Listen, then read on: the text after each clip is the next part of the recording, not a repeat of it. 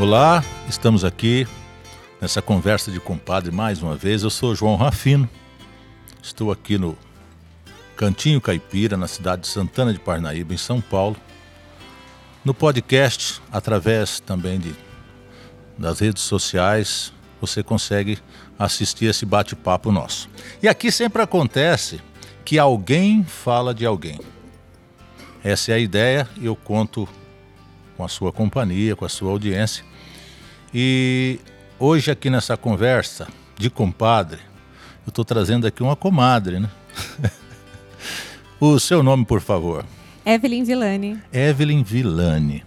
É, esse Villani é, vem de quem? É o, Vem da mamãe. Da mamãe? o Villani é da mamãe? O Villani é da Nós mamãe. vamos falar um pouquinho da mamãe também. Ai, legal, né? ela vai ficar feliz. É, mas eu queria apresentar para todos que estão assistindo que está aqui a Evelyn Villani, filha do querido saudoso Milton Rodrigues, né? O nome do Milton Rodrigues civil, qual era? É. Hilton Rodrigues dos Santos. Hilton? Hilton, igual do hotel. Hilton, né? Ah, ah, igual do hotel. ah. E aí ficou conhecido como Milton Rodrigues. Ficou conhecido né? como Miltinho Rodrigues. O Milton era de, de, de que estado do Brasil? Ele nasceu em Goiânia, Goiás, Goi- é, em 1940. 1940. Nos deixou agora há pouco tempo, né, Evelyn? É, hoje, hoje inclusive é o primeiro trabalho que eu tô fazendo, né? A gente, é, antes de mais nada, né, sou a Evelyn Villani, bailarina, coreógrafa, filha do cantor e compositor Miltinho Rodrigues. A gente faz alguns trabalhos aí como apresentação também.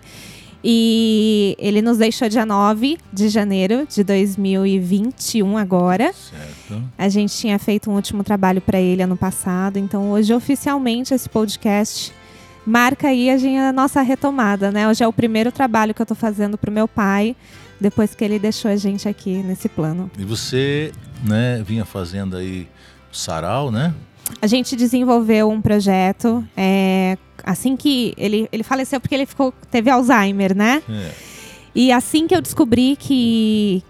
Assim que a gente, que ele foi diagnosticado, no dia que ele estava indo para fazer os exames, eu fiz uma promessa para ele, né? Começando do começo, né? Um, um fã, um fã criou uma fanpage para ele no Facebook. Ah, que legal. E eu procurando umas coisas na internet, acho que foi por volta de 2015, 2014, encontrei essa página e somos muito gratas, inclusive ao rapaz que criou. E acho que ele ali meio que por medo, porque né, tem os direitos autorais, tudo. Na hora ele já me passou a administração. Falou: não, Evelyn, imagina, a gente fez para divulgar seu pai e tal, né? E aí o meu pai, na época, ele sentava do meu lado. Você lembra o nome No- dessa pessoa aí que fez isso? Olha, eu sei que ele tem um movimento chamado. é, João, agora de cabeça, não vou lembrar o nome dele, infelizmente. Mas ele tem uns movimentos sertanejos, subiu vários vídeos do meu pai no YouTube também. E eu lembro que na época meu pai sentava comigo do lado do computador ali pra gente. Tava bem no comecinho esse negócio de rede social ali, né? E ele sentava pra responder os fãs. Então eu vi que, que ele começou a gostar muito dessa interação, né? Legal. Foi dali que a gente começou, né? Passou, passou um, dois anos, ele foi diagnosticado com Alzheimer e foi onde eu fiz a promessa para ele que, que eu não ia deixar que o nome dele fosse esquecido. Aí a gente começou vários projetos. E desde já o nosso agradecimento a você estar aqui, né? Regina, É, gratidão nesse é projeto nosso, é, quando surgiu a ideia, eu lembrei de alguns nomes de imediato e veio, lembrei do seu nome, nome do seu pai, porque para quem não sabe, eu vou contar aqui para vocês. O primeiro show sertanejo que eu assisti foi Miltinho Rodrigues, na companhia do Tibagi. Posso contar a história? Agora. Posso? a entrevistada é a Evelyn, mas eu, eu faço questão de contar isso aqui. Eu sou de uma cidade muito pequena, hoje ela tem cerca de 8 mil habitantes, chamada Guidoval, na zona da mata de Minas. E a gente morava na zona rural. E trabalhando, ouvindo os programas de rádio da região, um locutor, se não me falha a memória, é Adão Miguel Nogueira. Ele anunciou que Tibagi Miltinho ia fazer um show relâmpago, uma Nossa. passada rápida em Teu Guidoval. coração já. Porque, na verdade, eles tinham ido fazer show mesmo, contratado em Ubá e depois ia para Cataguás. Ia dar uma passada. Lembra o nome do contratante? O nome não, o apelido. era uma pessoa que a gente chamava de sal mineral. O Sal Mineral era fã e acabou conhecendo eles na rádio lá em Ubai e falou: vamos dar uma passada em Guidoval. E levou eles para cantar na época na Cabana 66 do saudoso Ivo. E eu ouvi aquilo e falei: não vou perder a oportunidade de assistir uns profissionais cantar, né? Ainda mais de Bagi Miltim. E aí, eu não lembro exatamente o que aconteceu. Eu tenho um irmão Paulo que a gente até arriscava cantar um pouquinho. Era o que gostava de música, de fazer, de falar de música junto comigo e a gente cantava um pouquinho. Mas nesse dia ele não pôde ir comigo. Eu chamei o Antônio. O Antônio nunca foi muito ligado à música. O Antônio falou: vamos lá, vai. Porque eu tinha medo de vir para a cidade sozinho. Era claro. um molequinho, criança. E aí vim. Cheguei lá, começou a demorar muito. O Antônio falou: eu vou embora. Vixe, largou você. Me deixou sozinho. Não vou ficar esperando. Aí eu falei, só que eu pensei que era gratuito o show. Cheguei lá, não era. Era pago. Não tinha. Na época não era real, mas eu não tinha um tostão, um conto de réis, né? e aí eu falei, eu vou ouvir aqui da porta, pelo menos uma música, depois eu vou embora. E chegou um policial e falou assim: Ó, oh, criança não pode ficar aqui não, aqui não é lugar de ficar menino não. Isso. Aí eu voltei, tinha assim um corredor, mais ou menos uns 30, 40 metros, até sair na, na rua. Eu vim para a rua triste, falei, eu vou tentar ouvir um pouquinho aqui. E encostei num corcelzinho, um carro, Corcel 1. Acho que ele era meio puxado para o marrom assim. Encostei no corcelzinho, de repente veio um senhor moreno, bigodinho ralo. Dá licença um pouco, garoto. Aí eu saí da porta, ele abriu, pegou uns violões, os outros negócios. Aí falou para mim: Você não me ajuda a levar isso ali? Falei: Ajudo. Aí eu peguei. Aí, quando a gente estava a caminho da portaria, ele disse assim: Você me conhece? Falei: hum, Não. Ele falou: Você já ouviu falar de Tibagi Miltinho? Nossa, falei: Você gelou. Eu tô aqui para se, eu vim para assistir Tibagi Miltinho, mas infelizmente criança não pode entrar. Ele falou: Mas você vai entrar. Eu sou o Tibagi. Olha. Você vai entrar junto comigo. Quantos anos você tinha, João? Ah, eu não lembro exatamente, mas eu acho que foi coisa de. Olha, calculando aqui, 10 para 11 anos por aí. Era um show à noite também. Um show né? à noite. 10 para 11 anos por aí. E aí eu cheguei na portaria, lembro o rapaz que estava fazendo a triagem na portaria, tem apelido de caçapa, tá lá na cidade até hoje. Ele falou: pode entrar criança aqui não. aí o Tibagi falou assim: não, ele está comigo, ele vai só ajudar a levar os instrumentos ali. Nós entramos no salão, um salão pequeno. Quando eu cheguei, tinha o palco, o banheiro assim na lateral. O Miltinho estava sentado de costa para onde ia ficar o público, numa cadeira simples assim. Tava limpando as unhas assim. Não sei se era para tocar o violão, se ele estava passando algum produto uhum. nas unhas, ele estava limpando as unhas. E eu cheguei, ele falou pro Tibagi, já trouxe tudo? Tibagi trouxe, esse garoto me ajudou. Eles não queriam deixar ele entrar, mas ele quer assistir o nosso show. Aí o Miltinho levantou da cadeira, falou: senta nessa cadeira que ninguém vai te perturbar aqui não. Olha. Colocou do lado do palco e eu assisti o show do Tibagi Miltinho até o final. Depois fui para casa morrendo de medo, mas valeu a pena. Eu não sei se o coração palpitava pela emoção de ter assistido de ter o show assistido, né? ou, e do medo da a aventura da, a também aventura, contou bastante, mim foi uma né? aventura.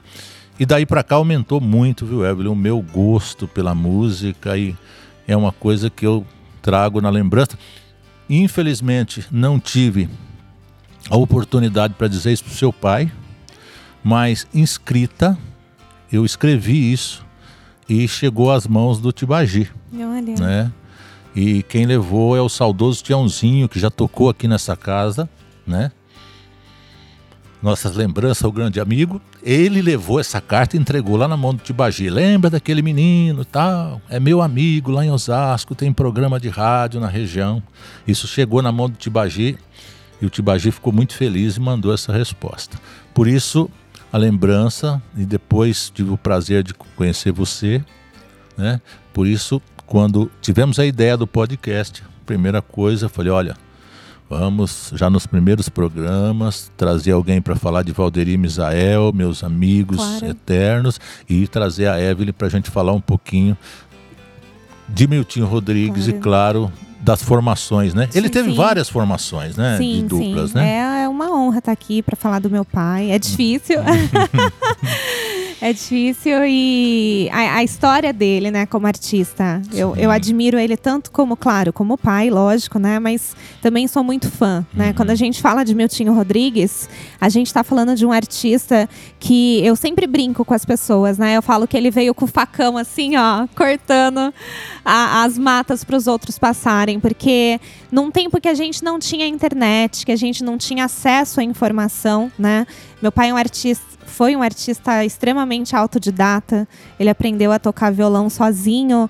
Ele, meu avô é espanhol, então se você pega as, as músicas dele em espanhol com Tibagi Miltinho ainda, né? Uma dicção, é, uma riqueza ali. É, o jeito dele falar, a dicção que ele tinha, a perfeição de tudo isso. Então, isso são coisas que engrandecem muito um artista, né? Porque ele não teve. Hoje em dia, né? Eu, eu como artista, hoje a gente tem. Eu tenho outros professores para me auxiliar, eu tenho a internet, eu tenho tem coach, tem, tem um monte de coisa Sim, que na claro. época ele não tinha. Não tinha planejamento financeiro, hum. gente. Não tinha alguém para um instrutor vocal para falar: olha, canta de tal forma para você proteger tua voz, né? Sim. Não tinha alguém para orientar na carreira. Então, então, da onde que sai tudo isso se não é uma mente de um artista, sim, né? Sim. Tem, tem uma frase muito, eu gosto muito dessa frase que fala que, que os artistas e os loucos mergulham nas mesmas águas, sim. né? E os artistas voltam. Sim. Eu acho que meu pai, ele, e isso eu trago muito junto comigo. Ele era, ele era um louco, um sonhador. Eu ouvi uma frase que encaixa bem. Eu vou tentar lembrar aqui, Evelyn, que disse assim: a arte só existe para as pessoas que acham que a vida não basta. Exatamente. É? O que seria da nossa vida se a gente não tivesse os artistas, sim, né? Eu acho que o mundo ali ia ser preto e branco. Então nós estamos aqui para tirar as pessoas da realidade. Eu estava assistindo uma entrevista do grande cantor, né, sensacional Mato Grosso. Ah, incrível. E quando falou de referência, ele se referiu ao seu pai. Sim, até você mandou cê, mim, cê, né? O que que você tem a dizer sobre isso? Né? Gente, né? eu recebo tantas histórias e, no meio de tanta gente, no né? No meio de Pô, tanta ele, gente. Ele se referindo ao meu pai, né? Deve é, ser sensacional. O, o Zé Rico né? também se refere Sim, ao meu pai como, Zé Rico. né? ele, ele se refere ao meu pai falando que ele aprendeu a cantar pro meu, com o meu pai, porque é isso que eu tô te falando. Sim. Não tinha internet, não tinha um videozinho lá do YouTube para você é, se inspirar. Então o meu Tinho Rodrigues, quando ele vem com toda essa roupagem para música sertaneja, com uma dicção maravilhosa, falando bem, trazendo é, tantas músicas com línguas hispânicas, trazendo essas referências que a gente vai, vai ter ritmos aí, né? Flamenco, bolero, é, rancheira, as polcas. Olha quanta coisa ele trouxe pra gente. Então, primeiramente, falar de Miltinho Rodrigues hoje, além do meu pai, é, é falar para mim de um grande Sim. artista. Se você tivesse escolher entre os dois para dar uma nota máxima, teria uma nota diferente entre Miltinho Rodrigues e entre o Nilton, pai? Ah, eu acho que não, não? João. eu acho que se equivalem. É. Ele, ele como pai, hum. nossa, eu nem, nem conseguiria que acho que eu só consigo fazer os trabalhos que eu faço porque dentro da minha cabeça eu consigo meio que separar, né? Agora é a hora de falar do artista. Sim. Com o pai eu tenho lembranças incríveis. Você parece demonstra ser bastante vaidosa. Puxou dele, né? Porque ele era, né? Dele, ele era, né? Dele. Meu pai era. era vaidoso também. ele tinha uma preocupação muito grande com os fãs. Sim. Então, isso foi uma grande briga minha, porque quando ele ficou doente, é, que ele começou com Alzheimer, as pessoas queriam que a gente expôsse ele. E isso, eu, eu sou conhecida como a filha que esconde o pai, gente. É verdade. Porque eu não queria que ele aparecesse, porque eu sei que se ele tivesse lúcido, ele jamais ia permitir isso. Ele, ele era uma pessoa que ele. É, era uma vaidade. É, é, uma coisa tão louca de se pensar, né? Sim. né? Porque ao mesmo tempo que ele era um homem extremamente vaidoso, que que cuidava da sua, da sua beleza, vamos dizer assim. Não, não metrosexual, como tem hoje, né? Mas um homem que ele era caprichoso, perfeccionista com a imagem dele. Ele também foi o pai que, quando a gente saía do hotel, é, a gente despedia de todo mundo, inclusive do, das pessoas que tinham cozinhado, tinham feito o serviço de quarto. Então, que grau, né? A humildade. Mas você aprendeu bem isso com ele, essa lição aí você aprendeu perfeitamente. É, ele, ele, trouxe esses é, é. valores, né? Sim, eu, eu acho que isso é muito importante. Meu pai me ensinou a rezar, hum. me ensinou a, a, ter humildade, a ter carinho pelas pessoas, porque o mundo dá voltas, né? Sim, ele, tem, ele tem uma música que é a, Se Você Me Amasse, né? Que esse mundo gira e é uma grande volta para quem não sabe viver. E é perfeito isso, porque gente, hoje eu tô aqui, amanhã eu não sei onde eu vou estar, tá, então esses valores que ele trouxe para mim de criança fazem muita diferença hoje, são, são lembranças muito marcantes. Miltinho Rodrigues, goiano, ele foi criado em Goiânia, ele veio para São Paulo em 58, com 18 anos, aí, ou não, ou em 58 ele foi para Brasília. Olha, João, uhum. quando eu fui fazer o Para Sempre Miltinho Rodrigues, que é esse, esse musical que a gente criou para ele, foi um dos primeiros trabalhos, a gente foi buscar bem a história dele, né? Conversei com várias pessoas, inclusive com os relatos que a gente já tinha dele mesmo. E o que eu tenho de informação é que ele veio para São Paulo é, nessa época mais ou menos aí entre 56 e 58. O ano precisamente a gente não vai ter direitinho. Mas a informação Por, porque, que a gente tem é que ele veio com 14 anos. Porque teve uma época que ele foi morar no Distrito Federal. Sim, já me falaram sobre isso também. Que ele morou meio, meio cigano, ele, né? Ele, morou em vários contratado, lugares. Contratado pela Rádio Nacional de lá, não Sim, é isso? Sim, nômade, nômade. Olha só. Porque na época as rádios contratavam os artistas para cantarem ao vivo, né? Porque não tinha muito produto gravado, né? O que ele sempre contou para nós é que ele veio para São Paulo com 14 anos, escondido da mãe, né? Depois a mãe, depois de uns, de uns meses, depois que a mãe veio para São Paulo tentar pegar ele pela, pelas orelhas aqui, mas ele veio para São Paulo escondido com o sonho de cantar já. Era isso que ele dizia para nós. E aqui ele chegou a dormir na rua, trabalhou como mecânico. É, a, as coisas foram acontecendo até ele conseguir aquele emprego lá com o seu Palmeira lá, que ele limpava as coisas lá. Palmeira é, é seria o da dupla, Palmeira e Biá? Exatamente, Palmeira. grande Palmeira. Ah. E aí ele ouviu meu pai cantando. Hum. E aí foi onde ele começou a dar as oportunidades para o meu pai. Com certeza ele já disse, esse é trovador. Esse é.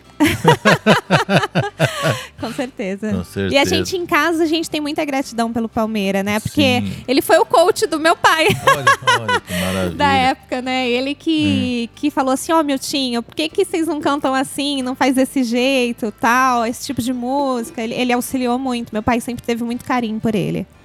Tá, nós Estamos falando aqui que o seu pai, ele gravou, eu lembro que ele gravou um disco já, né, já não faz tanto tempo assim, né, que ele gravou músicas conhecidíssimas, né, de várias outras pessoas também.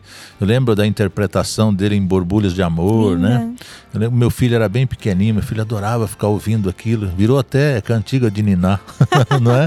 é? Mas e ele teve várias formações mas teve um tempo que ele resolveu dar uma parada.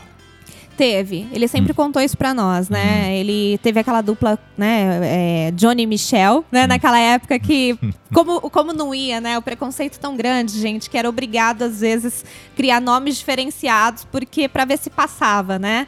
É, o pessoal mesmo da, da velha guarda fazia muito isso. Então ele teve esse Johnny Michel, né? Logo depois veio, veio outras parcerias que não chegou a gravar. Ele teve muita amizade, chegou a, a, a dividirem o mesmo quarto, tudo do Benedito Seviero, Sim. o autor da Boate Azul, Sim, né? Grande trabalho. Benedito Seviero, grande amigo nosso.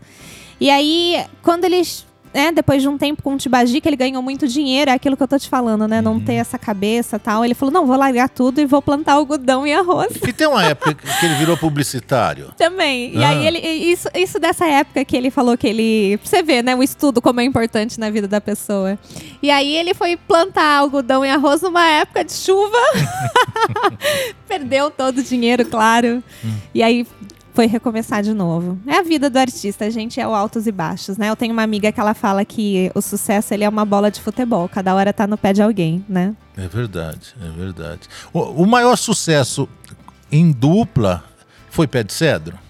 O Pé de Cedro abriu muitas portas. É... Lembrar aqui, né, que é do Zacarias Mourão e do Goiás, não é isso? Isso, isso é. mesmo. É, pela forma deles trazerem, pela nova roupagem, os novos arranjos, né? É, depois, a Malaguinha foi muito marcante sim, também com o Tibagi Miltinho, sim. né? Pelo falsete do, do Miltinho, por trazer uma interpretação tão rica. E ela caiu no gosto popular mesmo, né? Eu que trabalho com dança, muitas pessoas imaginam que a música é, é ela é até cigana. E não é, né? Ela é uma, a, ori a original é uma versão em, em espanhol, uma versão mexicana. Isso é Malaguinha. Isso é Malaguinha. E a gente é, veio. É Malaguinha. La Malaguinha. La Malaguinha. Malaguinha Salerosa. Você não cantava nem com seu pai assim? Nunca arriscou cantar? Não, eu cantava com meu pai, sim. cantava Faz em um casa com trechinho ele. da Malaguinha aí. Vixe, jamais. Mas aquela que bonitos ojos tiene, vocês vão lembrar qual que é. Eu te concedo oração. Essa aí não? Essa daí. Aí, já fez o Que trechinho. bonitos olhos tens debaixo da sobrancelha. Você nem fala que é isso que a música tá falando, não é? É, é isso? É isso que ela tá falando. Que Ah. bonitos olhos tens debaixo da sobrancelha, debaixo das sobrancelhas, que bonitos olhos tem. É, ellos me querem mirar, né? Pero cito no los dejas e por aí vai. que legal. Que legal. Esse é o trechinho que a gente tinha que fazer aqui, né? Ah, já serviu já, É. né? O pé de céu. Eu tenho medo de cantar um pedaço e as pessoas pular o podcast. Não, não, isso não vai acontecer nunca. E a história do pé de cedro, que Bom, o abriu pé, bastante. o cedro porta. abriu muitas portas, como estava falando, pela questão mesmo da roupagem, Sim. né? De trazer. é, e o, o que, que foi o inusitado? Que isso a gente tem méritos ao, ao- ao grande Palmeira também e junto com meu pai. É, o pessoal diz que. Gente, antigamente era muito difícil para fazer uma gravação. Não é como hoje que se acontecer qualquer coisa aqui, se embargar minha voz, a gente para, né? E aí eles foram gravar.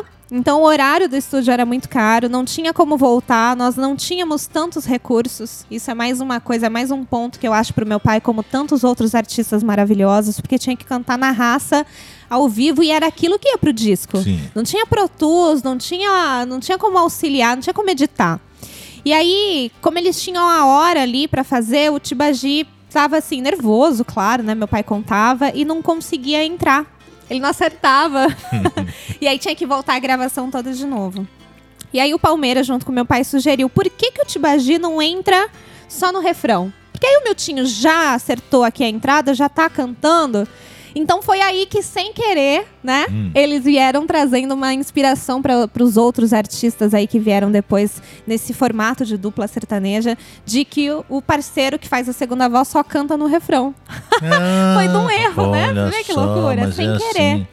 É errando que às vezes se aprende Pois também, é, né? e aí eu acho que isso foi o- a grande sacada, porque além da roupagem diferente, um novo arranjo, as vozes que, que casavam bem, que cantavam super bem, a questão de, poxa, ele só entra no refrão. Que legal. O pé de cedro, né? Aí esse esse você consegue também, né? Lembrar um Será? trechinho. Foi no belo Mato, Grosso. há 20 anos atrás, naquele tempo querido que não volta nunca mais. A, a- eu gosto muito da declamação, você lembra lá da declamação? Ó Virgem, Ao Virgem Santa, Santa, Sagrada, minha prece vou fazer, junto ao meu pé, de, cedro, é que desejo morrer. Quero sua sombra amiga projetada sob mim, no meu último repouso, Repouso. na cidade de Colchim. O projetado é ótimo também, Lindo, né? né? Tirar essas palavras, né? Foi um grande sucesso. Eu comentei bastante dessa música porque há poucos dias no rádio eu fui pedido, eu toquei e quando terminou eu disse composição do Goiás, Tibagi, Miltinho, Pé de Cedro. E um ouvinte me ligou e falou: Olha, você desculpa, mas você errou aí. Essa música é do Zacarias Mourões. Eu, Mo- Mourão Mourão. né? Quem dizia Mourões era o saudoso, saudoso Davi, né? Davi, uma vez que foi caprichar numa entrevista, falou: essa música do Zacarias Mourões.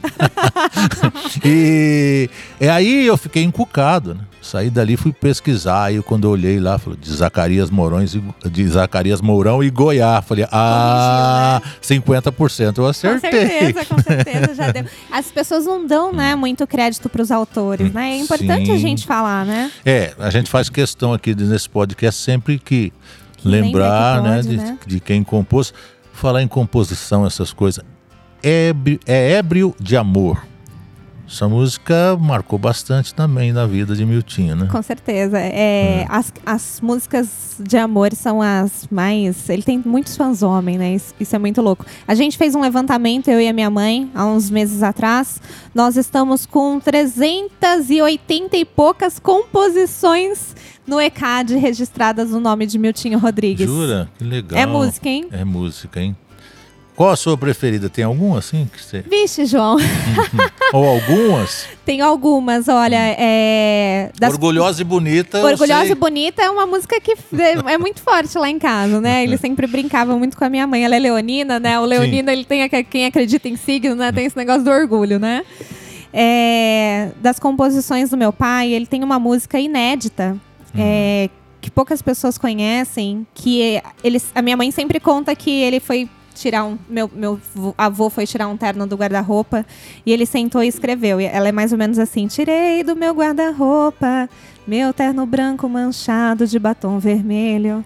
Dos beijos que eu ganhei, com ternura, com tanto amor, da mulher que uma vez me jurou que era meu, seu carinho, que era meu, o seu amor. Essa música é muito presente na minha vida. Isso é inédito. Isso é inédito, hum. gente. Hum. Tem uma gravação que ele fez no estúdio. Pra você ver que eu tava te falando das músicas, a gente tem mais um monte de outras músicas em cadernos em casa que não, não estão no ECAD.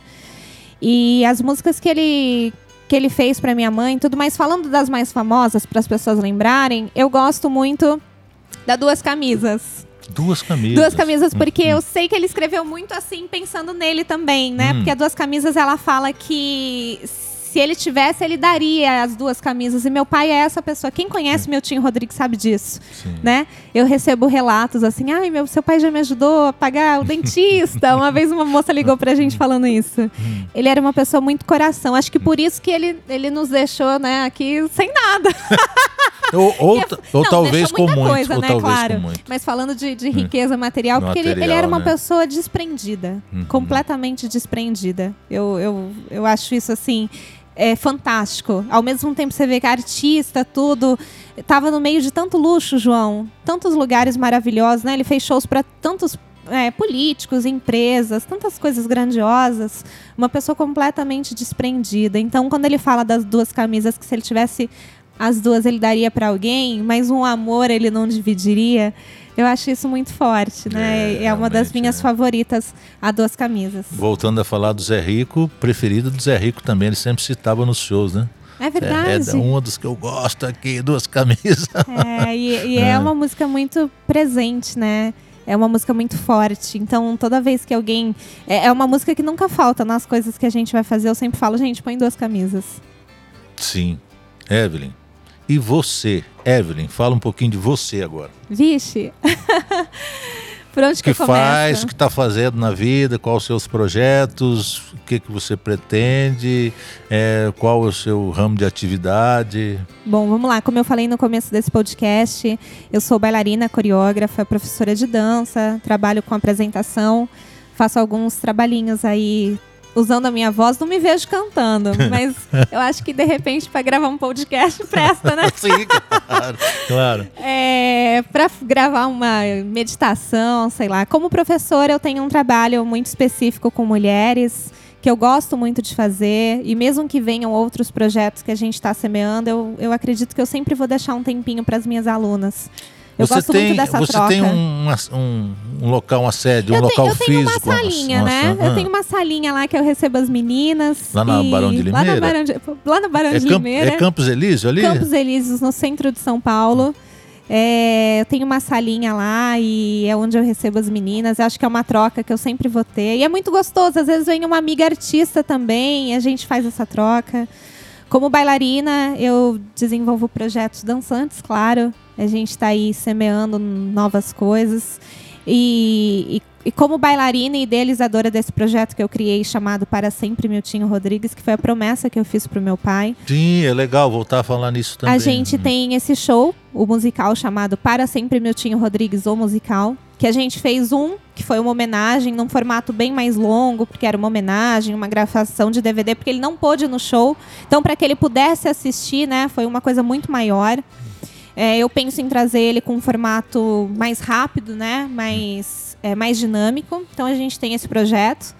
Nós temos o documentário do Miltinho Rodrigues que a gente está para sair. Até esse projeto de hoje é uma grande abertura em relação a isso também. Opa, né? que legal, que bom. É, e juntamente com isso a gente gostaria de desenvolver outras atividades voltadas para a arte, né? Nessa trazendo o nome do meu pai com essa força, né? Eu sempre falo, meu Tinho Rodrigues, ele vira uma energia. É, essa inspiração para tantos artistas, saber que depois de 60 anos de carreira ele ainda é inspiração para tantos artistas, me deixa muito orgulhosa. E aí é o que eu falo para as pessoas, gente, se der certo, se a gente conseguir, eu já me sinto privilegiada por fazer. O objetivo é muito emocional, né? É claro que a gente precisa de dinheiro, óbvio, É, apesar de ser uma deusa, não, não vivo de luz.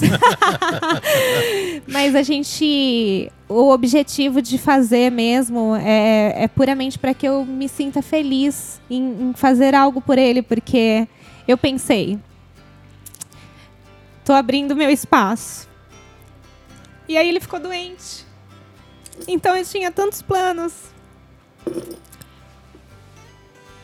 E Deus levou ele antes que eu não pude fazer com ele. Então não é um remorso, porque a gente teve uma vida maravilhosa juntos. Sou muito grata a tudo que a gente viveu. Eu sou a única filha mesmo que teve a oportunidade de estar 100% com ele. É, acho que até um pouco odiada por esse privilégio que eu tive. A minha mãe era empresária dele, então eu pude viver conhecer tantos artistas, tive essa vivência, nada como viver, né? Acho que nenhum curso de dança, nenhum curso de arte, sem desmerecer nenhuma faculdade, nada nessa vida vai me dar a experiência e a vivência de palco que eu tenho por crescer no palco. Mas você fazendo as suas apresentações. Desde os três, quatro aninhos junto com ele. Com aquele, com o nome dele escrito, né? E com a foto dele ali, deve ser é motivo de muita força, muito. É um jeito de me mover para frente. Uhum. Então, é... Tô falando isso, pessoal, porque eu já fui lá visitar e tá lá, né? É. E, e aí Rodrigo. quando a gente, quando eu iniciei assim, porque até então, né, quando eu tava com os meus 17, 18 anos, quando eu comecei a fazer o trabalho, e eu pensei, nossa, agora meu pai vai estar tá aqui do meu lado. Vamos fazer umas, umas rodas, né, de amigos para cantar uns sarais com ele. Meu pai é apaixonadíssimo por dança, gente. Vou pegar um papelzinho e continua falando para não claro, borrar a maquiagem. e aí a gente pensando que ia conseguir tanta coisa ali, de repente ele ficou doente e a gente teve que fazer uma pausa.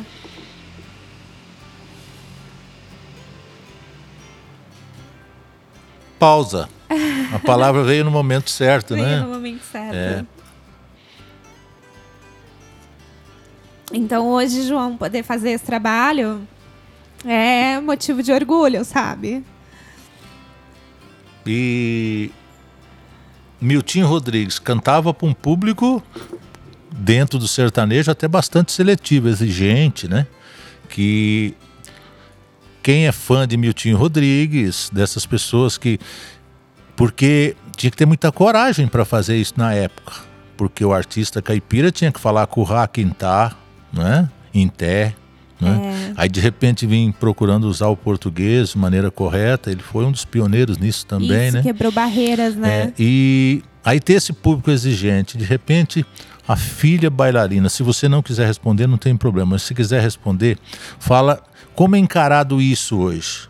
Porque muitas vezes as pessoas confundem, né? Tem algumas pessoas que confundem isso. A bailarina, né?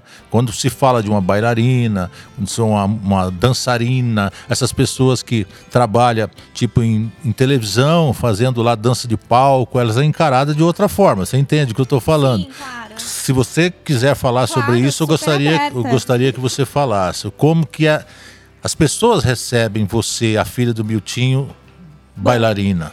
É, o meu pai teve grandes amigos, né? Tem grandes amigos, então eu não posso negar que muitas portas são abertas com carinho, mas enfrento muitas coisas, João, porque já tive vários projetos barrados. É, Jura? Juro. Eu, outro dia eu fui em um lugar, a esposa do cara estava lá, compreendeu completamente diferente. Porque a, a, dança, por ter essa questão da liberdade, aqui no Brasil, infelizmente, a gente não tem acesso, assim, tanto à cultura. Então, quando a gente fala que a dança não é para todos, não é porque não é para todos os corpos. Porque o Santo Agostinho, ele diz que se você pode andar, você pode dançar. É, mas quando a gente fala isso é porque a gente não tem esse a gente não, é, não tem esse oferecimento da cultura para as pessoas. E aí você vê uma mulher é, que está ali empoderada, está arrumada. A gente às vezes está com um figurino que marca mais o corpo, a dança extremamente sensual, é claro que é mal vista, né? Principalmente pelas pessoas ignorantes que a gente tem nesse meio. É, desse povo que acha que né, a mulher que está ali empoderada, bonita, sorridente, ela quer algo mais, né? Lembrar do ignorante não sabedor, né? É. Que não vai a fundo das exatamente, coisas. Pra... Exatamente. né? Então já passei por tudo que vocês possam imaginar, por projeto. Teve uma vez, aliás, que eu, isso ficou muito marcante para mim. Eu fui fazer projeto com um rapaz para fazer um projeto para o meu pai. E para falar do Miltinho Rodrigues, por mais que ele não seja da moda de viola, a gente tem que falar um pouquinho sobre isso. A minha avó, é, é, eles gostam muito de moda de viola. Minha avó materna, eles cantam moda de viola. Meu bisavô catireiro, então eu sou apaixonada pelo barulho da viola, pela moda de viola. Assim como meu pai também gostava muito. E aí a gente trouxe ele para fazer um, um, projeto com a gente e gravamos um vídeo. Gravamos um vídeo para ver como tinha ficado, para testar, para mostrar para as pessoas, né? Para chegar aqui para um João Rafino, falar João, o que, que você achou aqui? Então a gente grava um vídeo. E aí ele não compartilhou o vídeo. Falei, uai, mas por que que não, não, não compartilhou? Ah, não, porque a minha namorada pode não gostar. Então, nessa hora, ele me coloca de uma forma como se eu não fosse profissional, você entende? Sim, claro, claro, claro. E a gente já passou... Essa é uma das 900 mil situações que a gente já passou nessa vida, né? Fora Então- dançar nos lugares, o povo agarrar pelo braço. Então, acontece, né? Então tem, essa, tem esses percalços aí, né? Mas, é, mas você continua. É, Ah, tá lá, o espaço frente, tá né? lá aberto. É, no É. começo do. Antes de perder meu pai, a gente perdeu o, o núcleo, né? Certo. Isso foi uma dor forte também. A gente tinha placa lá, como você falou. Nossa, pra tirar aquela placa da parede. Deve ter gente, sido. Foi um mês pra tirar. Foi uma dor muito grande. Saber que a gente perdeu, né? Porque a gente não chegou num acordo, a gente não. Como co- foi o que eu te falei, a gente precisa do retorno financeiro, né?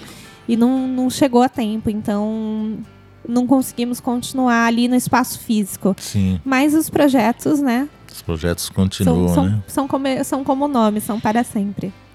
Para sempre, Miltinho Rodrigues. Para sempre, Miltinho Rodrigues. Evelyn, se eu costumo fazer essa pergunta, então vou fazer de novo. Se fosse ao contrário, se o Miltinho, se o Newton, avô, chegasse depois da Evelyn e você tivesse o poder de moldar do jeito que você queria, você acrescentaria alguma coisa? Você tirava algo?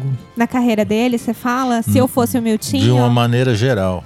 de uma maneira geral, eu acho que eu sempre falo que meu pai é um espelho. Então eu tenho a oportunidade de corrigir nele as mesmas a mesma personalidade, né, que eu sou um pouco dele, um pouco a minha mãe, então eu tenho a oportunidade de corrigir.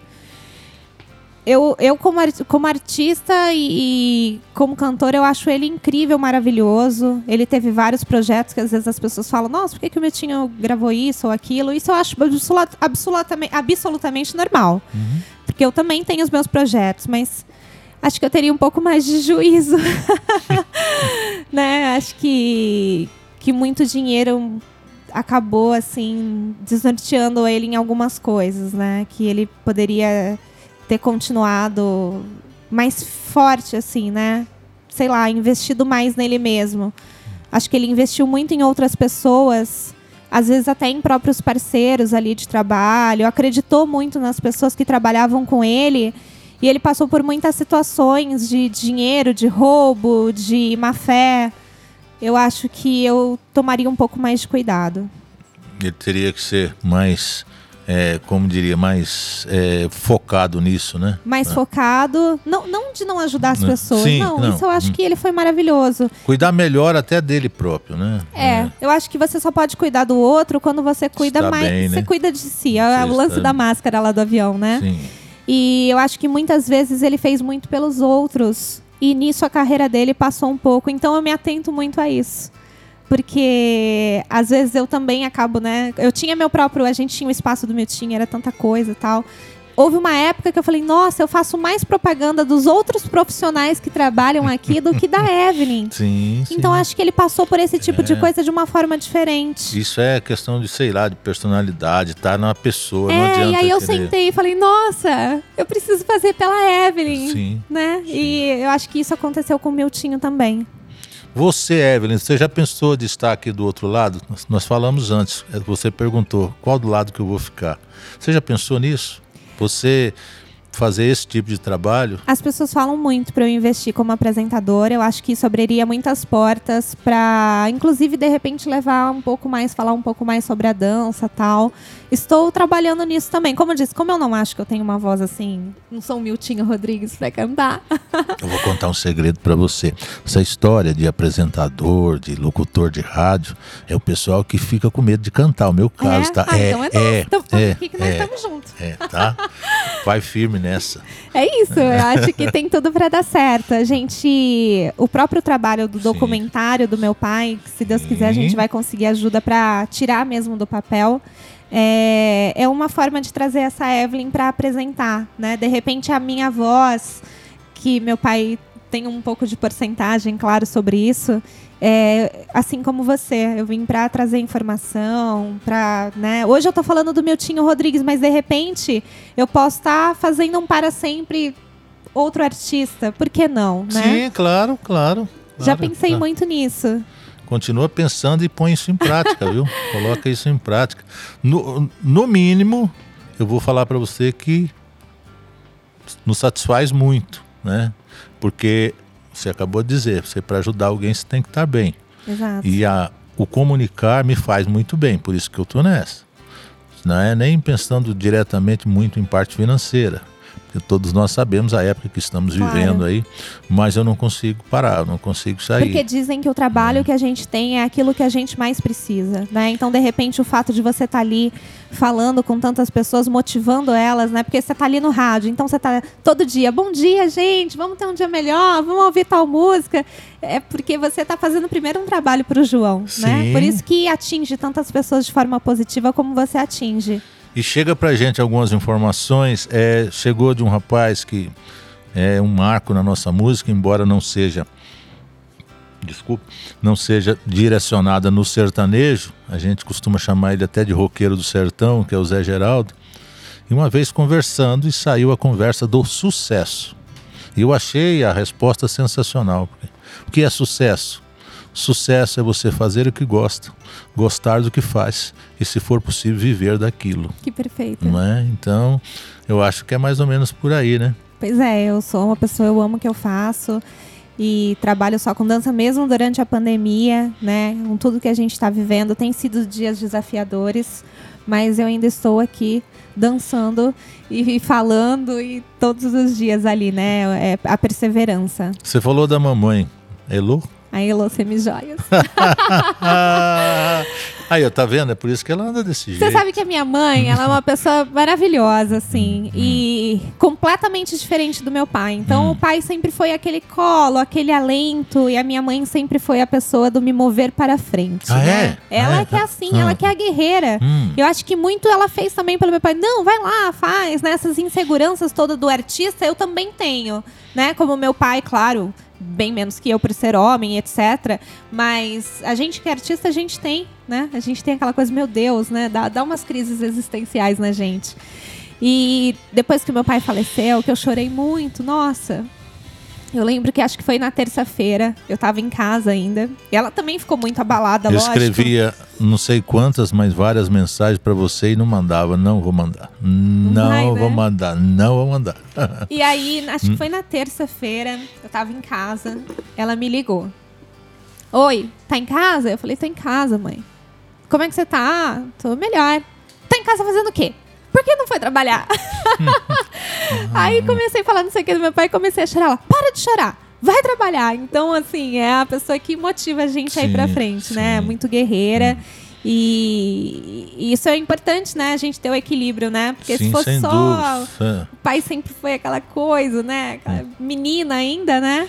Com o pai, então aquela coisa agarrada. E a minha mãe é essa pessoa que me motiva a ir pra frente. E aí eu acho que eu não fiquei tão pior é, por causa dela. Porque no momento assim que eu falei, nossa, pensei que ela fosse cair, ela se levantou mais rápido e, e tava ali ligando pra mim diariamente, mandando eu ir trabalhar, falando: e as suas alunas? Você tem conta pra pagar? E além disso, é claro, além disso, você falou no começo da conversa, né?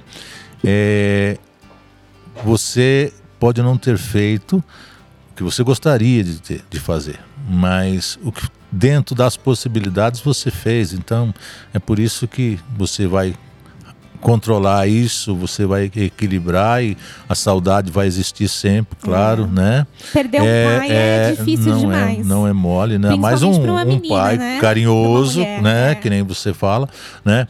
Que, então é, difícil mesmo, né? Mas a, quando você tem a consciência, né? Eu sempre ouço, ouço a dizer algumas palavras, até no final do meu programa de rádio, que eu falo como é bom ter a consciência do dever cumprido, né? Isso eu ouvia um locutor da Rádio Globo do Rio, lá naquela época que eu conheci seu pai, né? E ele sempre dizia isso, eu guardei isso para mim, é muito bom ter a consciência do dever cumprido, né? Tá isso, sendo... isso te dá eu acho que é isso, né? Dá acho que é isso muito, você. Muito grande emocionalmente. Os hum. fãs têm, né, através das redes sociais, eles têm me motivado muito a continuar, que eles querem continuar, porque como falei para você no começo dessa conversa, Miltinho Rodrigues, ele vira uma energia boa, eu acho, que hum. junto, olha aqui, nós não estamos aqui hoje para falar de Miltinho, sim, claro. então não é uma coisa boa sim. que está acontecendo, assim acontece com os fãs. A gente, né, antes dessa pandemia toda, mas se Deus quiser, as coisas vão voltar ao seu normal, se é que é possível. Mas a gente se reunir para ouvir uma música boa, para falar de Miltinho, tantas pessoas têm lembranças, a gente tem, João. Eu quero até dentro desse documentário conseguir fazer isso, nós temos um bolo de carta na minha casa. Todo o acervo do meu pai está comigo. Os discos, as roupas, é, troféu fotos, nós temos um pacote Já de está carta. convidada, né? Convidada aí com a permissão dos amigos aqui, claro, para nós fazermos um, um, outro podcast. Nossa, só E você trazer disso, esses materiais, é. E aí, sabe, João, esses dias eu abri uma carta e uma senhorinha falando Miltinho, eu queria que. Ai, gente, eu fiquei com muita dó. eu até chorei. Vou compartilhar aqui com vocês rapidinho. É, na carta, ela fala assim: Miltinho, eu gostaria de uma ajuda para comprar uma máquina de, de costurar porque eu tinha colocado uma moça para trabalhar comigo e ela me roubou. E sabe aquela inocência, aquela pureza? Sim. Isso hum. me encanta. Então, são relíquias, João, Sim. que só eu fico muito feliz de estar comigo, hum. porque eu sou uma pessoa que eu dou valor para essas coisas, que aquilo me toca. E aí eu falei, gente, será que a gente consegue o contato? Que eu fiquei curiosa para saber. Quem é essa pessoa? Quem é essa pessoa? Hum, Se hum. depois ela comprou uma máquina, como é que ficou a vida dela? E aí um bolo de cartas para Rádio para Rádio Globo, né? Ali hum. na Rua das Palmeiras na época lá no centro. Rua das Palmeiras que meu pai fez programa há tanto tempo. A gente, eu tenho até acho que algumas vinhetas. É um material muito rico que é muita dó a gente perder. Não, né? não pode, né? Nem e agora aproveitar as redes sociais. Então, voltando ao, ao raciocínio, são a força dos fãs, esse carinho, essas coisas que eu vejo que eu, eu vejo o quanto o Miltinho Rodrigues ele era importante na vida das pessoas. A gente não está falando de fanatismo, de você ter um ídolo e ficar louco por isso. Não, a gente está falando de uma pessoa que te motiva a ir para frente. Que você não conhece, mas aquela todo dia você ligava o rádiozinho ali para ouvir o Miltinho, né? Para acompanhar. Depois veio a fita cassete, ficava naquela expectativa de tocar a música para poder dar o play ali, gravar na fita. Voltar. Né? É, então assim, isso é muito rico. Sim. Há quanto tempo a pessoa não perdia ali para fazer aquilo? Hum. E numa dessas, naquele tempo que ela perdia, ela estava ali, não estava chorando, não estava em depressão. Então eu me pergunto, será que a facilidade que a gente tem nos dias de hoje não é o que propicia a gente a estar doente emocionalmente? Para ser pensado, né? Não é para a gente refletir, porque Sim. naquela época as coisas eram mais complicadas, mas também nos levavam mais tempo para ser feitas, né? Sim. E o fazer, é o que eu falo para as minhas alunas, gente, não queira dançar amanhã. O processo é muito bonito, a evolução, a beleza está no processo. E a gente tinha mais disso antigamente. Então, falar de Miltinho Rodrigues, se unir por Miltinho Rodrigues, fazer um projeto para ele, não só por ser meu pai, mas porque eu sei que é um grande ser humano extremamente positivo. Meu pai é uma das pessoas mais otimistas que eu conheço nessa vida. Não lembro Gente, eu nunca vi meu pai chorando na minha vida. Nunca então vi. chorona você não puxou eu, dele? Não é dele. Não. Porque nunca vi meu pai chorar nessa vida. Uma pessoa é. 100% positiva. Ele dizia pra gente, é, dias melhores virão. Sempre. Nas coisas que ele escrevia. Sempre disse que a gente ia vencer. Então, uma hora chega esse dia, né? Uma hora Sim. a gente acerta num projeto a gente Mas quem disse que você não dúvidas, venceu? né? Você é vencedora. Todos nós somos. Poucas as pessoas têm a oportunidade de estar aqui falando do seu pai. Quem tem essa oportunidade? São poucas as pessoas. E você tem isso e com material para mostrar para as pessoas. É verdade. né? Obrigada, João. A gente está trabalhando aí para trazer para os fãs. Nós temos os filhos dos fãs. Olha que movimento legal, né? Pessoas que são fãs do Miltinho Rodrigues porque conheceu por causa do pai, da mãe que ouvia. É um, é um movimento que a gente nunca vai perder. É uma corrente do bem que eu acho que se eu conseguir trazer esses materiais sempre, né? Se a gente puder colocar isso mais na mídia, né? Porque eu ainda sou um grãozinho de areia no tanto que eu gostaria de fazer por ele. A gente vai ter cada vez mais pessoas, né? Me disseram é, o que você buscou né, através das redes sociais, o que você buscou de informação de Milton Rodrigues, das formações dele. Eu respondi durante todos os dias que nós estamos cuidando disso. Eu falei, até agora nada. Né? Aí ontem, né? Eu tirei uma colinha aqui, só um resumo de Uhum. alguma coisa. Até falei, vou, vou mostrar, colocar a colinha aqui. Mas não precisa, né? Não precisa olhar a colinha, você não perde o raciocínio, a linha de Claro, raciocínio, claro. né? É, fala com propriedade. Eu que de vez em quando dou uma cortada aqui Imagina, em você, né? que isso, que isso. Peço desculpas aí, porque a gente vai lembrando de alguma coisa. Se deixar passar, né? Acaba terminando o podcast e a gente não fala. Aquela história que quando ia na televisão e ele cantando e tinha aquela parte lá que a televisão focava na sua mãe. Como é que é a história lá? Ai, verdade, gente. Nós temos vários programas, né? Alguns que a gente conseguiu resgatar na parte da Orgulhosa e Bonita, né? Ah, é? Mas tinha outras músicas também, porque ela tava ali como empresária, né? Sim. Meu pai tem várias músicas que ele fez pra ela. É- o trechinho da Orgulhosa e Bonita, como é que é? Tu, Tu, orgulhosa e bonita, e eu, um farrapo perdido, é um isso? farrapo perdido. Tu, a mulher dos meus sonhos, e eu. Fui por ti esquecido. Foi por ti esquecido. Ah. Quiser, eu gosto daquela parte que é bem Ah. dramática, né? Ah. Que é bem das músicas mexicanas mesmo, né? Ah. Quisera que o sono da morte viesse levar. Tem essa parte, eu nunca prestei atenção nessa Pois parte. é. Ah, ah. É, Prefiro- prefiro outro mundo do que viver sempre sofrendo por ti, né?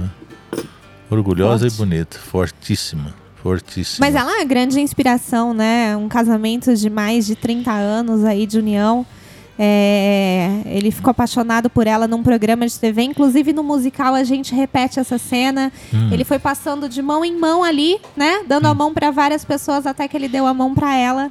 Né? Era, um, pau- era um, um teatro, né? um Hum. anfiteatro. E ele passava até chegar ao palco. Ele resolveu passar pelas pessoas.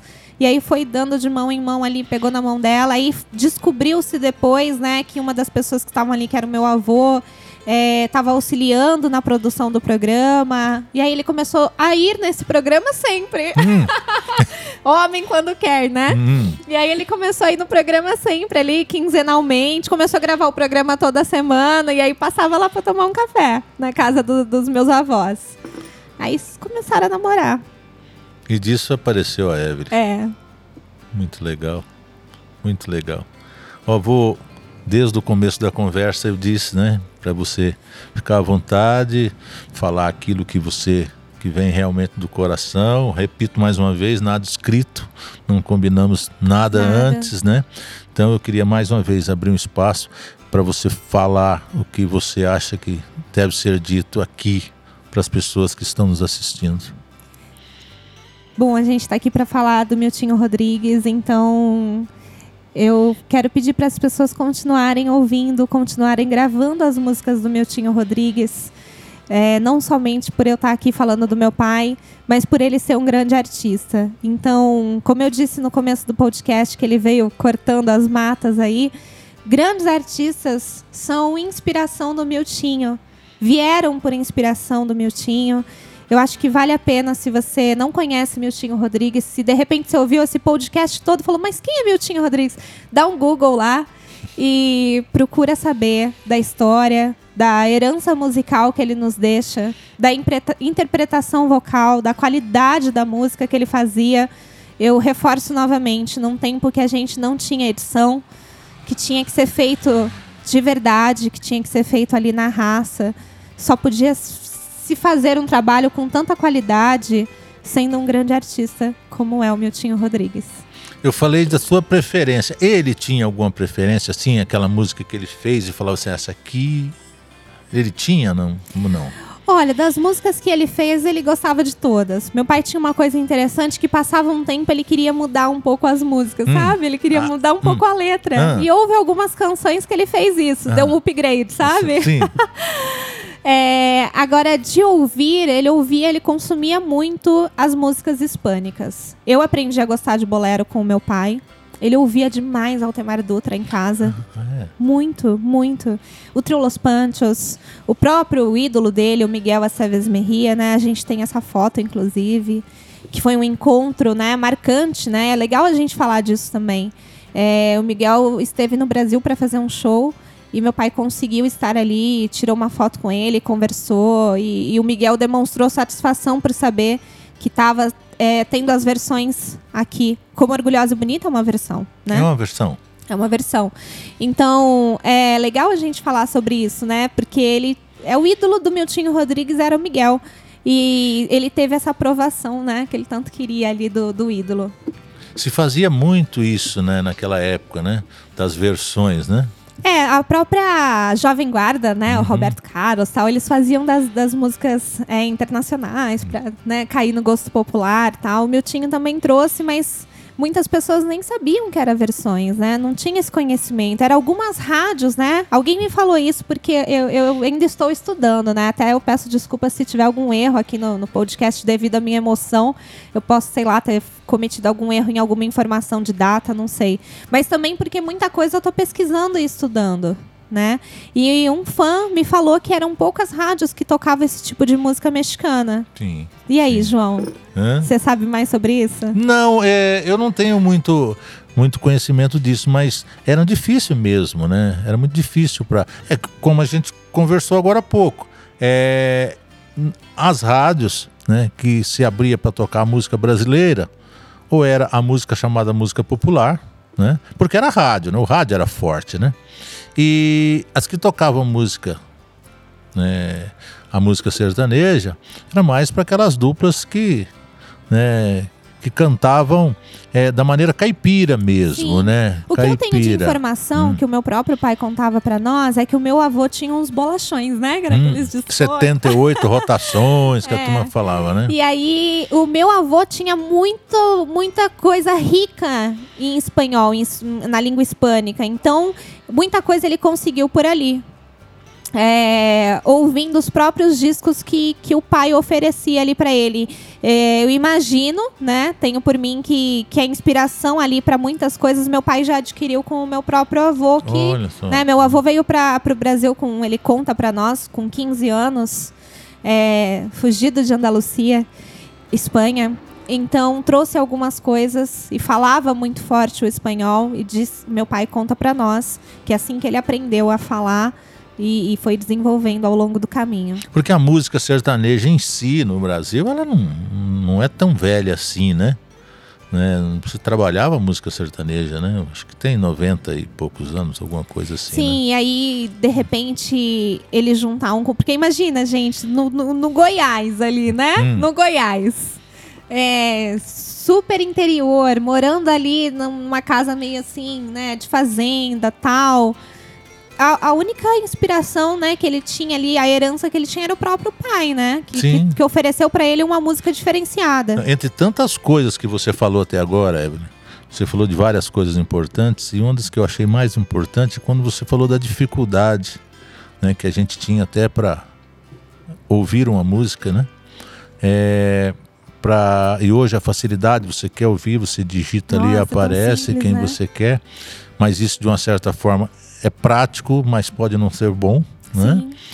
É, é, eu acho que é muito importante citar isso, porque, repetindo, eu brincava de cantar quando criança e, por exemplo, para ouvir uma música do Tibagi Miltinho, eu tinha que sintonizar Aham. naquela rádio que tinha o programa sertanejo, naquele programa sertanejo que era possível tocar Tibagi Miltinho e torcer para o locutor lá, tocar. torcer, porque eu não podia pedir, não Porque tinha. às vezes até pra ligar você tinha telefone? Não, é que lógico que pra não. Aí, Lógico aí você que mandava não. uma cartinha, chegava depois de quantos não dias pra tínhamos endereços, Então. não tinha CEP, não tinha é que endereço para faz? mandar a carta. O correio não aceitava. Era no transmimento de É, pensação é, ali. E, e ficava torcendo e a gente conseguia formar repertório, né? De 30, 30 e tantas músicas ouvindo no rádio. Sim. A mente voltava para aquilo. A gente ouvia lá, vamos supor, Tibagi Miltinho, ouvia, ouvia, ouvia. Ouvia o pé de cedro lá três, quatro, cinco vezes, aprendia a letra. Só que muitas vezes ia se apresentar em algum lugar e nós trocávamos a letra, algumas, Claro. algumas palavras que a gente não conseguia entender direito. Eu- né? vejo muito isso com a Inesita Barroso, né? Naquela música da, da, da, da Pinga, né? Hum, Sim. hum. E aí, é, eu vi uma entrevista, acho que foi no próprio documentário dela, onde ela mesma fala sobre isso, porque cada verso da moda da pinga foi sendo construída por cada violeiro que Hum. Sim, reproduzia, porque sim. ali às vezes não lembrava, né? É, aí improvisava. Improvisava. né? E hoje tem todas essas informações, então as pessoas não se preocupam. Vou entrevistar a Evelyn, né? Filha do Miltinho Rodrigues, não Você- faço nenhum trabalho, Facebook? não faço nenhum trabalho antes, porque qualquer coisa eu procuro. Aí dá, Claro. chega o dia, eu não tirei ainda, e nós vamos improvisando aqui, falando e fica à vontade. Mas deu Pode tudo falar. certo, né? Deu tudo certo. Eu acho que é gostoso também o improviso, né? Sim, sem a dúvida. gente permite que. Eu sempre faço isso quando eu construo uma coreografia. Eu permito um momento ali que eu deixo sem coreografar quando eu vou fazer um solo.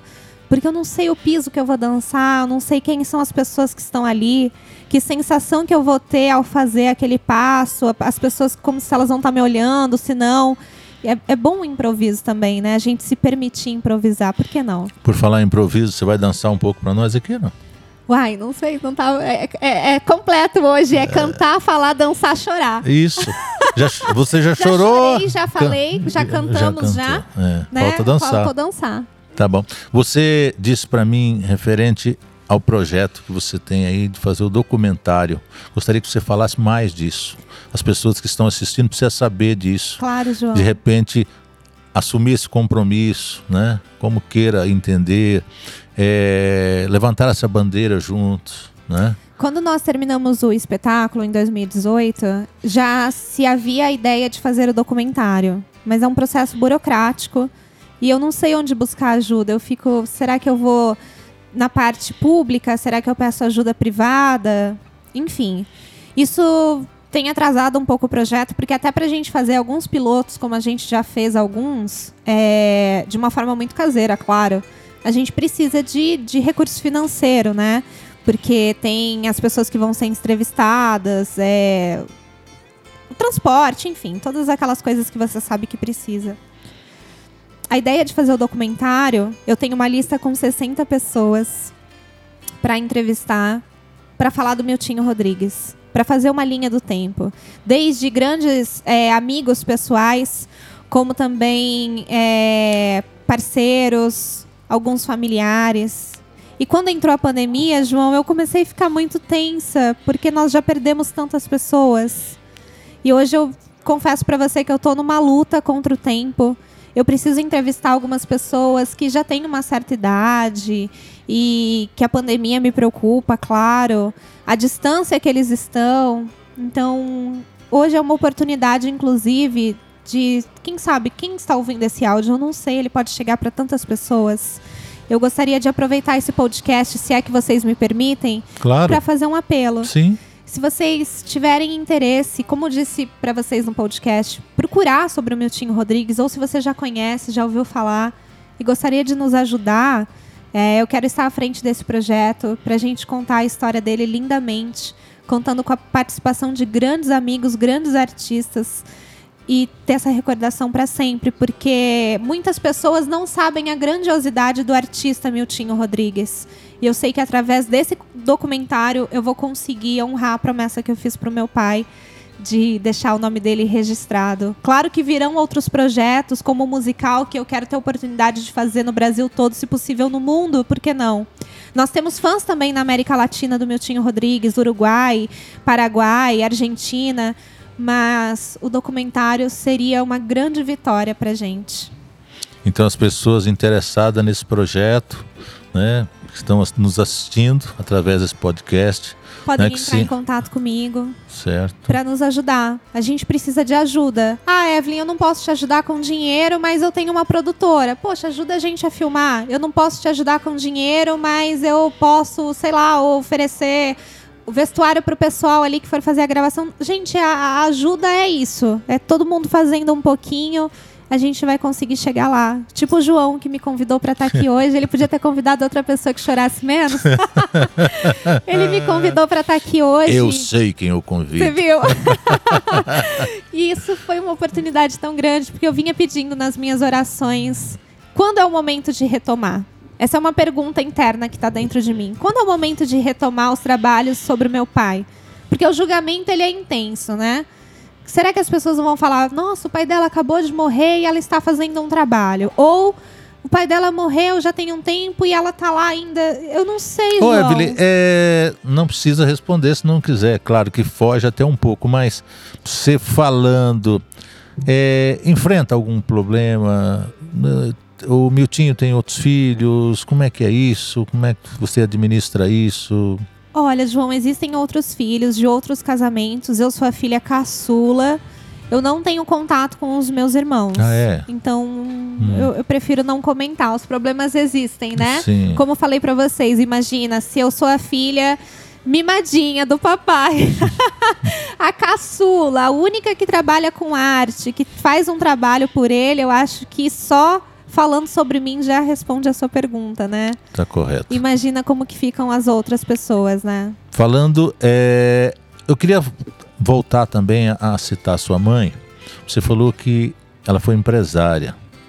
Nós vemos hoje, em 2021, aonde eu não prefiro, prefiro não entrar muito no mérito da questão, mas eu dou uma olhada quando está passando algum noticiário. Ah, o Senado, a Câmara Federal, Sim. né?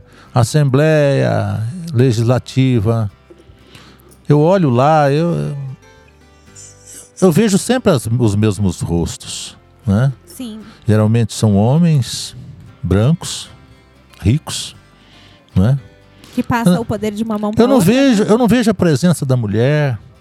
E como hoje, 2021, como que você, nós comentamos aqui a respeito da, da visão de várias pessoas a respeito da coreógrafa Evelyn. E como que era para sua mãe, será essa época? ser Vixe, empresária no difícil, meio. gente, porque é, o combinado era assim, né? 50% do show antecipado. Meu pai não poderia, não poderia subir no palco sem os outros 50 É, só, só um adendo, lá, ó, claro. ó, Evelyn, eu comentei, falei dos políticos porque é um exemplo, porque são colocados lá pelas pessoas, pela população. Então, né, eu só coloquei ele como exemplo que a, a nossa cultura ou falta dela é, promove aquilo, são colocados pelas pessoas lá, é Sim. pela população. Então, é, é partindo daí, né? E ela enfrentava Hum. várias coisas, como esses dias atrás, até, fazendo um adeno, aproveitando ah. essa palavra bonita, robuscada. De vez em quando escapa alguma coisa de boca de Da gente caipira. ler um Aurélio, às vezes, né? É, isso. Tem uns Google para cons É. consultar de vez em E quando. aí, a- e- esses dias atrás, eu postei uma foto meia sensual nas minhas redes sociais. Porque, gente, eu trabalho com o corpo, sou bailarina. E nós temos alguns profissionais parceiros que faz unha, cabelo, etc. Sim. Então, eventualmente, a gente vai postar algumas fotos desse jeito Uhum. pra falar: olha, tá sendo feito um trabalho apoiado, patrocinado. E um fãzinho do meu pai, Hum. ele escreveu assim pra mim: O seu pai, de onde ele estiver, jamais ia gostar. Eu fiquei assim, ofendidíssima. Até como que ele fala do meu pai desse Hum. Lembra jeito? que eu falei sabe? isso? do- dos fãs do seu pai, o que, que acha do serviço que você faz? É pensando mais ou menos dessa forma. Ah, eu tenho poucos Hum. ignorantes, Uhum. graças a Tenho uns malas. E aí, na hora, eu pensei assim, nossa, que absurdo. Eu tava saindo, sei lá, de uma reunião, nem sei o que era que você pega o celular. Uhum. Achei, eu achei um abuso, João, ele Hum. falar aquilo, por- porque ele nem conhece meu pai. Se meu pai era um dos maiores incentivadores da gente pra dançar, né? Ele não Sim. ia fazer um troço machista Sim. desse ignorante. E aí, eu, na hora, na hora eu já bloqueei, nem me dei o trabalho de, de responder. Então, voltando pra minha mãe, ela enfrentou muita coisa, né? Porque tava ali empresariando o Miltinho, né? Houve assédio, houve... ela sempre conta uma história de que um músico do meu pai foi fazer um ensaio na nossa casa. Hum, E aí ela foi abrir a porta, porque eles tinham uma diferença de idade, viu, João? A minha mãe é 25 anos mais nova que o meu pai. certo. Bastante, né? Então Que- era aquele, era aquele Olha. namoro de não vai durar um ano e durou quase 30. Falo sempre dele, inclusive contamos com a presença do neto dele falando aqui do Misael, saudoso Misael. Quando perguntavam a idade do Misael, ele falava assim: Ô, Misael, quantos anos você tem? Ele falava como dizia, como diz Miltinho Rodrigues, a música é uma coisa interessante, né? E ele Saía não falava, completamente não fora. falava da idade. E aí, é, diz que esse rapaz, esse músico, chegou pro ensaio e a hora que a minha mãe abriu a porta, ele falou assim: Nossa, que filha linda, maravilhosa. Ela enfrentou esse tipo de situação, primeiro por ser mulher Sim. e tá trabalhando num meio extremamente de homens, porque Sim. ainda é, né, o meio dos empresários, né? E tanto que a gente tem tantos movimentos aí de mulher empreendedora e etc. Até me enquadro aí nisso. Então ela tinha é, esse pequeno problema grandioso, talvez. Segundo, pela diferença de idade, né? Porque muitas vezes as pessoas não vinham com tanto respeito ali falar com ela porque achavam que ela era a filha do Miltinho, não a mulher. Olha só, Não é fácil, né, João? Não é fácil, faço ideia o que ela passou, né? É, você teve me falando que desde, vamos voltar um pouquinho aqui, desde quando foi di- diagnosticado o problema de saúde do seu pai, que você entrou num luto, entre aspas. Eu gostaria que você falasse um pouquinho disso É, aqui. a gente falou isso agora, né? Hum. É, e isso é uma. Isso faz parte daquela pergunta interna de Pode quando- servir para muitas pessoas, viu? por isso é importante Claro, tocar nesse claro. assunto. quando que horas voltar, Hum. né? Então eu esperei, deixei a cargo de Deus e aí você me convidou para estar aqui hoje. Quando meu pai ficou doente em 2016, eu já entrei num luto enorme, porque é, eu já sabia que eu ia perder meu pai. E eu lembro que ele foi fazer um exame em outra cidade, porque a gente teve que mentir para ele, gente. A gente teve que mentir para ele porque ele não aceitava, né? É, ele, ele vinha na minha casa constantemente, né? Eu já não morava mais com ele. E aí ele começou a vir duas, três vezes na semana. Mas ele só vinha uma vez, duas vezes. Ele começou a vir duas, três, quatro. Teve um dia, João, que ele veio na minha casa quatro vezes. Um dia. Num dia. Hum. E todas as vezes que ele veio, ele não lembrava que ele já tinha vindo. Entendi. Só que eu nunca imaginei que fosse algo grave. Sabe o que eu pensava, João? Eu pensei que ele tivesse estressado. Hum. Eu pensei assim, eu acho que meu pai já viajou tanto. Porque ele quis dar uma paradinha, ele falou pra gente que ele tava cansado, ele deu uma parada nos trabalhos que ele e perfeitamente normal, porque fazia quilômetros e quilômetros de carro, com viagens perigosíssimas, curvas, tanta coisa, não existia essas coisas de estrada duplicada, etc. Corcelzinho, corcelzinho. Era, era judiado, corcelzinho né? 1, imagina, hein? Minha mãe sempre conta que eles iam fazer uma viagem lá pro Acre, não era sorteado a passagem de avião, imagina, tiveram que ir um pedaço de carro, enfim. Eu achava que ele tava cansado. Então ele foi fazer uma viagem para fazer um exame. A gente falou para ele que ele ia, né, passar uns dias em outro lugar com a outra filha para passear um pouco, não para ele fazer exames. E lá ele foi diagnosticado com Alzheimer. Então quando eu recebi a notícia, é a música lá da Maísa, o bolero, né? Meu mundo caiu. Meu mundo caiu porque dentro de mim a minha intuição feminina falou assim: você vai perder seu pai. E eu tinha acabado de abrir meu espaço de dança. Miltinho Rodrigues. Não, ainda não. Eu Não. tinha aberto um outro espaço. Hum, Eu tinha juntado o dinheirinho que eu tinha ali. Eu já tinha feito vários cursos. Eu não me sentia pronta, porque pronta a gente nunca não está. está. Mas eu falei, acho que agora eu posso começar. E eu imaginei que ele ia estar ali comigo. Eu imaginei que ele ia fazer os projetos comigo. E aí eu, eu fiquei tão mal que eu pensei, se meu pai morrer, eu acho que eu tinha que morrer junto. Porque ele é a alegria da minha vida. Ele é o brilho da minha vida quando eu penso no meu pai, eu penso naquela pessoa otimista que nunca chegou pra mim e falou desiste, nunca.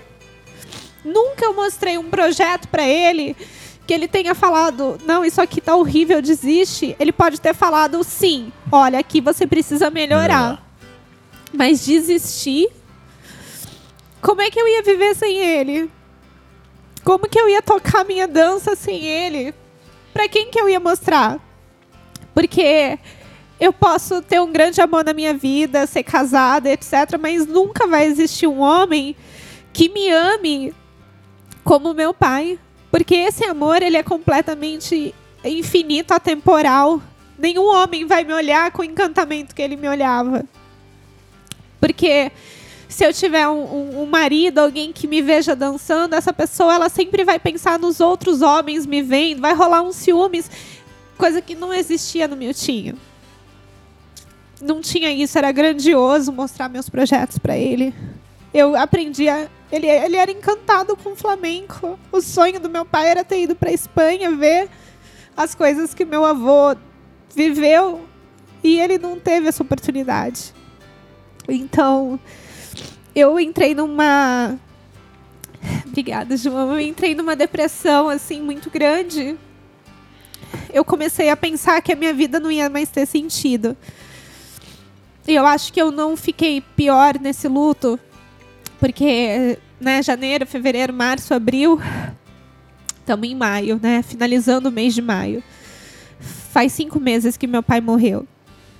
Eu não fiquei pior porque eu vivo um luto desde 2016. Em 2018 eu fiz um show para ele e o show veio pronto na minha cabeça. Esse, né, o Para Sempre Miltinho Rodrigues, o musical. E quando o show acabou, a última cena era uma rosa. E ali, quando eu pus a rosa no palco e a luz, né, eu pedi pro pessoal da iluminação, falei, gente, eu vou sair do palco. Tô contando até o show, né? Nem podia. Claro, fica à vontade. Eu pedi pro cara da iluminação, quando acabar o show, vocês. Eu vou sair do palco e vocês colocam um pino de luz para acabar ali naquela rosa. Ali eu já sabia que meu pai tinha morrido. E eu acho que Deus, ele não permitiu que meu pai viesse para aquele show. Eu fiquei tão revoltada, João, naquele dia, que eu trabalhei 10 meses para fazer um show. E o meu pai não veio. E teve um fã dele, lá de Ribeirão, que falou para mim: Olha, eu ia sair daqui com um ônibus com 200 pessoas para assistir esse show seu. Mas como seu pai não vai, eu não vou assistir. E eu fiquei com 200 lugares no teatro por causa dele vazio. Então, quantas vezes eu já não vivenciei a morte do meu pai na arte antes mesmo dele ter sim, morrido. Sim. Quando ele morreu de fato, existia um lado de mim que estava aliviada, se é que é possível falar isso, porque eu não queria ver meu pai definhando numa cama. Eu não ia aguentar. E já, tem, já foi tão difícil porque o meu pai morreu porque ele esqueceu de engolir. Então ele foi desidratando. Ele. Ele foi perdendo a vida, né? As funções vitais. Quando entrou a pandemia, eu também senti muito medo dele morrer por causa do vírus. Ou seja, eu vivia, João, em pânico. Eu desenvolvi um pouco de síndrome de pânico de tanto passar pelo pânico de perder o meu pai, que era diário. Eu acho que talvez agora, assim que cada vez eu for me fortalecendo, Sim. eu vou conseguir fazer mais coisas pelo Miltinho artista, honrando a promessa que eu fiz para ele, que eu não ia conseguir fazer com ele vivo, você compreende? Claro, claro. Eu tenho Porque o certeza que as emocional pessoas ia estar também. sempre Sim. me barrando. Sim. É. É um processo muito difícil. Eu precisei de ajuda psicológica. É a dor de um luto. E é muito importante que as pessoas vivam esse luto para que elas possam se fortalecer. Você não consegue passar por um luto sozinho, nunca. A ajuda psicológica é muito importante. É, eu trabalho com dança, então isso foi a minha, o meu grande remédio, eu acho que eu não precisei tomar um remédio mesmo ali de tarja preta, precisar é, é, procurar, né?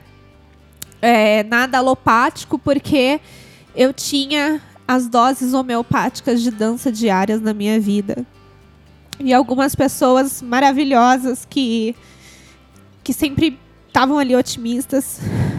Quando eu fui mostrar o show pro meu pai, o passo a passo do que a gente estava fazendo, teve um dia que eu chorava muito, muito, muito, porque ele chegou já num nível de não lembrar de mim. E aí eu mostrei um vídeo para ele, deu dançando a Malaguinha, que era uma das grandes músicas favoritas dele, né? Você me perguntou isso, agora veio. E aí ele falou pra mim assim. Ele fechou os olhos, foi tão linda aquela cena. Ele ficou encantado com ele cantando, você tem noção? E ele falou: Nossa, sou eu cantando. E eu fiquei tão emocionada com aquela cena. E ele falou pra mim: Nossa, você é uma moça tão bonita, por que, que você tá chorando? Eu quero te ver sorrindo. Ele tem uma música que ele gravou, eu não vou lembrar o autor, infelizmente, para falar. E a gente usou ela para acabar o show, que ele fala: Venha sorrir com a vida, não pare no tempo, dê a mão ao amigo, que esse mundo de flores, os sorrisos são flores, sorria comigo. Eu tenho buscado sorrir todos os dias, trazer alegria para as pessoas, com toda emoção. Eu gosto muito das músicas românticas, de trazer esse romantismo, a sensualidade da mulher de uma forma bonita, que a mulher, eu acho que é uma das criações mais lindas de Deus, né? Meu pai sempre cantou sobre a beleza feminina.